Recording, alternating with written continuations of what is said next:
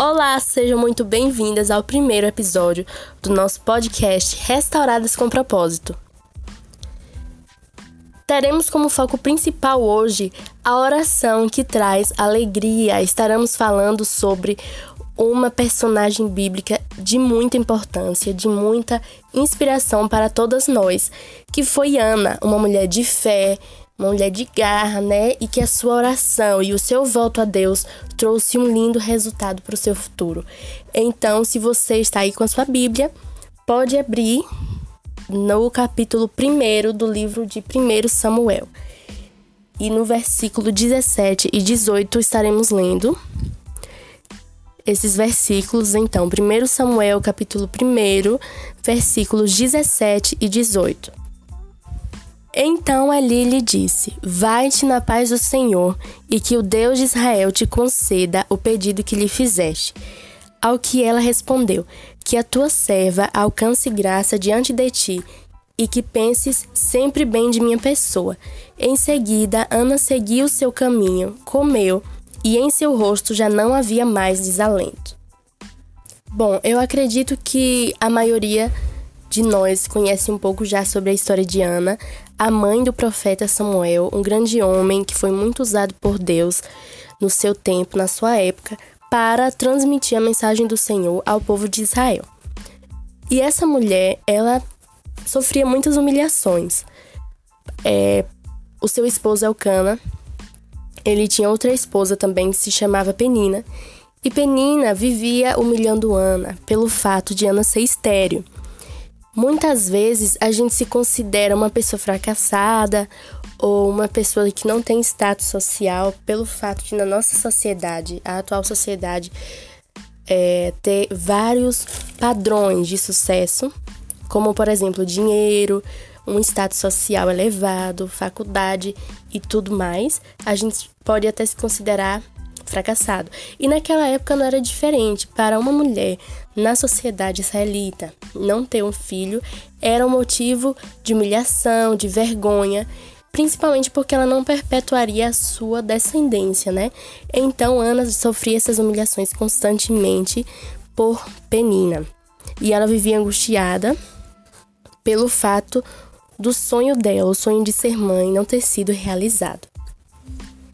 Então ela tinha esse sonho de ter um filho e o seu sonho vivia constantemente sendo frustrado. E eu muitas vezes tento imaginar como foi para ela passar por isso, porque muitas vezes quando a gente quer alguma coisa, a gente tem um sonho, uma meta, a gente fica triste, a gente muitas vezes vive ansioso ou, se angustia pelo fato de não ter uma meta, um sonho realizado.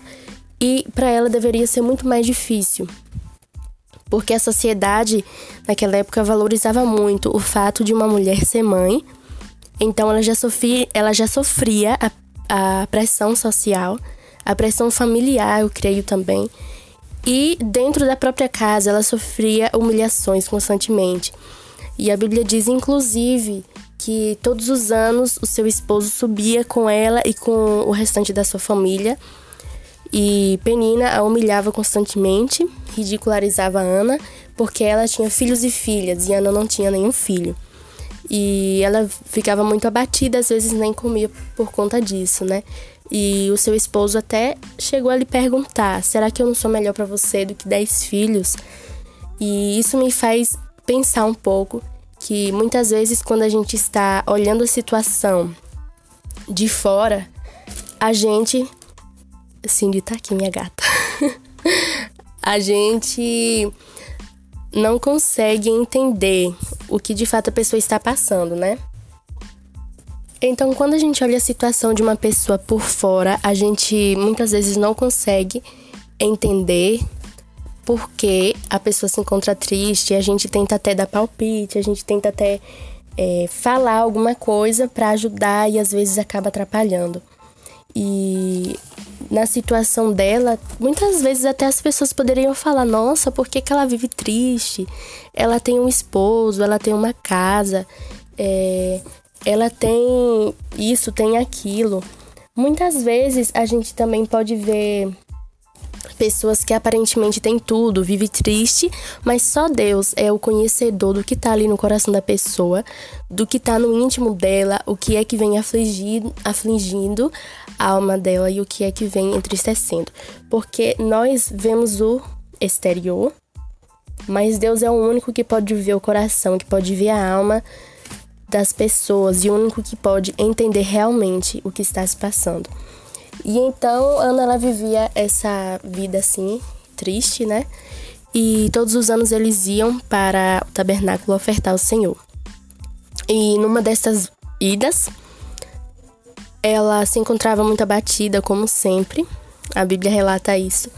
E a Bíblia diz que eles estavam ofertando ao Senhor e diz que logo após Ana se levantou isso tá no verso 9 e 10 para quem quiser acompanhar. Ela se levantou e então ela foi em direção à casa de Deus para fazer uma oração. Eita! Esse podcast tá muito engraçado, mas enfim. É... A Bíblia diz que ela se levantou e teve essa decisão. E então ela foi orar a Deus. E a Bíblia fala também que ela fazia uma oração que ela estava tão angustiada. E ela se derramou na presença de Deus e ela orava silenciosamente, só os lábios dela se mexiam.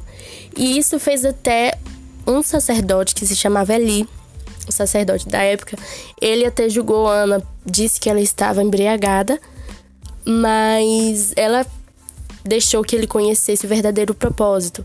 E ela fez um voto ao Senhor de que se ele desse um filho, ela o entregaria para viver na casa do Senhor todos os dias da vida dele. E isso é muito interessante, porque muitas vezes a gente pensa assim: mas se era o sonho dela ser mãe, por que que ela então ia entregar o filho para a casa de Deus? É porque ela iria deixar a fase dele de desmamar e iria entregar ele para viver constantemente na casa do Senhor. Então a gente pensa, então ela não acompanharia o crescimento dele, ela não viveria totalmente o papel de uma mãe. Isso nos confronta, porque às, às vezes a gente quer viver um sonho só para nós mesmos. Às vezes a gente só quer viver um sonho para realizar algo da, do nosso ego, Muitas vezes, porque a gente vê alguém tendo, a gente acha que nós temos que ter também. Então, Ana, eu, eu vi isso nela e isso me deu muita inspiração também. Porque essa decisão dela fazer um voto ao Senhor, essa decisão dela entregar um sonho dela ao Senhor e viver o sonho dela como mãe, mas entender que acima desse sonho tem Deus Acima desse sonho tem o Deus Todo-Poderoso, que não só poderia dar a ela, mas que esse sonho dela seria para a glória de Deus. Então, isso me fez é, aprender muito que nós devemos colocar os nossos sonhos perante o Senhor e que nossos sonhos venham ser para a glória dele. Muitas vezes a gente sonha em ter uma casa, um carro, uma faculdade, é, casamento, isso ou aquilo. Muitas vezes a gente sonha isso e a gente quer só para nós. A gente acha que Deus ele tem a obrigação de nos dar. E muitas vezes quando a gente ouve o não da parte do Senhor é muito difícil de entender, a gente se frustra, mas a gente não entende de que a nossa decisão tem que ser de todos os dias da nossa vida entregar os nossos sonhos ao Senhor para que os nossos sonhos sejam para a glória dele, não para a nossa glória, porque nós não merecemos nada, mas para a glória dele, que é o Deus que nos deu a vida. Então que nós venhamos ter essa atitude que Ana teve de entregar os nossos sonhos a Deus. Por mais que às vezes a gente não entenda quais são os planos de Deus para nossa vida. A Bíblia diz que os planos de Deus são de paz. Então, a vontade do Senhor é boa, perfeita e agradável, assim como a palavra diz. Então, que nós venhamos ter esse entendimento de que os nossos sonhos são para a glória de Deus, assim como Ana. Ela entregou o sonho dela ao Senhor, o sonho de ser mãe, o sonho de ter um filho. E então a Bíblia diz que quando ela se levantou dessa oração, o rosto dela já não estava mais abatido, porque ela confiou no Senhor. Então diz que ela voltou a comer, o rosto dela não estava mais de tristeza como antes.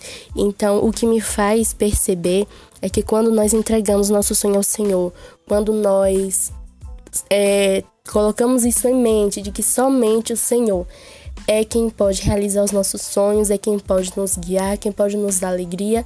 Automaticamente, todas as outras coisas, as outras opiniões, as opiniões contrárias, os levantes contra a nossa vida não importarão, porque nós sabemos que é o Senhor que nos dá alegria, que a nossa alegria só vem dele.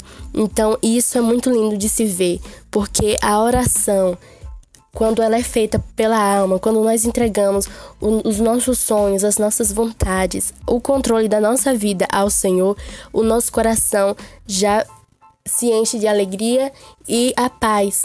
Porque quando nós descansamos em Deus, nós sabemos que o controle não está na nossa mão, que nós não podemos fazer nada é, dentro das nossas possibilidades humanas para mudar a situação, mas que Deus é quem pode. E ela já não se encontrava mais abatida. E isso é muito lindo de se ver. Então a Bíblia fala que logo mais na frente o Senhor se lembrou dela e atendeu o pedido que ela tinha feito. Então isso é maravilhoso de se ver, porque o Senhor ele se lembra da nossa, da nossa oração, o Senhor ele se lembra das nossas dores, o Senhor ele se lembra dos nossos pedidos quando feito com sinceridade.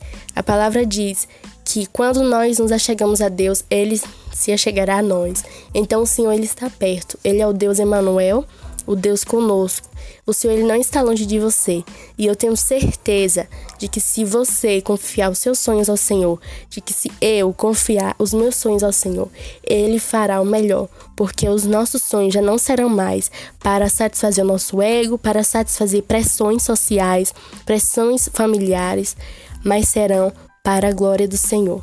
Porque quando os nossos sonhos glorificam a Deus, já não mais importa a opinião de ninguém, e sim a opinião do nosso Pai, do nosso Criador. Então é isso que eu quero te dizer hoje, que se você tem um sonho, se você tem algo que parece estar frustrado e você já vem pensando em desistir, não desista, confie, faça como Ana, saiba que os seus sonhos estarão na mão do Senhor e que ele irá cumprir segundo a vontade dele. E a vontade dele, ela é perfeita, ela é boa, ela é agradável, e os planos dele só são de paz. Então eu tenho certeza de que o Senhor guiará o seu sonho para a glória dele, para a vontade dele, e serão sonhos maravilhosos. E a Bíblia diz que ela cumpriu o voto que ela fez ao Senhor. Ela fez esse voto, ela orou, e assim como o Senhor deu o filho a ela, ela entregou. E o que eu acho muito lindo é o cântico de Ana. É, algum capítulo mais à frente, ela fala que o Senhor lhe abate, o Senhor lhe exalta, pega a mulher estéreo e faz ela mãe de sete filhos. Então o Senhor, ele é assim. O nosso Deus, ele é o Deus impossível. Ele faz aquilo que ninguém consegue fazer. Ele faz aquilo que a nossa visão parece impossível, porque talvez a medicina nem conseguisse resolver o problema dela. Mesmo nos dias de hoje, quantas mulheres hoje em dia têm o sonho de ser mãe e não podem? Mas o Senhor, ele ainda é o Deus que dá filhos, ele, é um ele ainda é o Deus que cura, ele ainda é o Deus que levanta, ele ainda é o Deus que salva. Então tenha isso no seu coração esta noite, ou este dia, ou esta tarde, seja lá qual for o horário que você estiver ouvindo, que o Senhor, ele é o Deus que nos traz alegria, Ele é o Deus que ouve as nossas orações. A Bíblia diz que quando nós buscarmos de todo o nosso coração, nós encontraremos a Deus. Então não tenha dúvida disso tenha certeza de que o Senhor, ele está com você, ele ouve a sua oração. E é essa a mensagem que eu tenho para vocês hoje. Eu agradeço se você ouviu o podcast até aqui. Compartilhe esse áudio com alguém que você sabe que seria bom ouvir essa palavra. E assim como Ana, entregue seu sonho ao Senhor, que o Senhor irá cuidar de cada detalhe dele e fará da realização do seu sonho uma linda história e um lindo testemunho para você contar. Então, muito obrigada. Vejo você no próximo episódio. Então, Deus te abençoe. Até mais.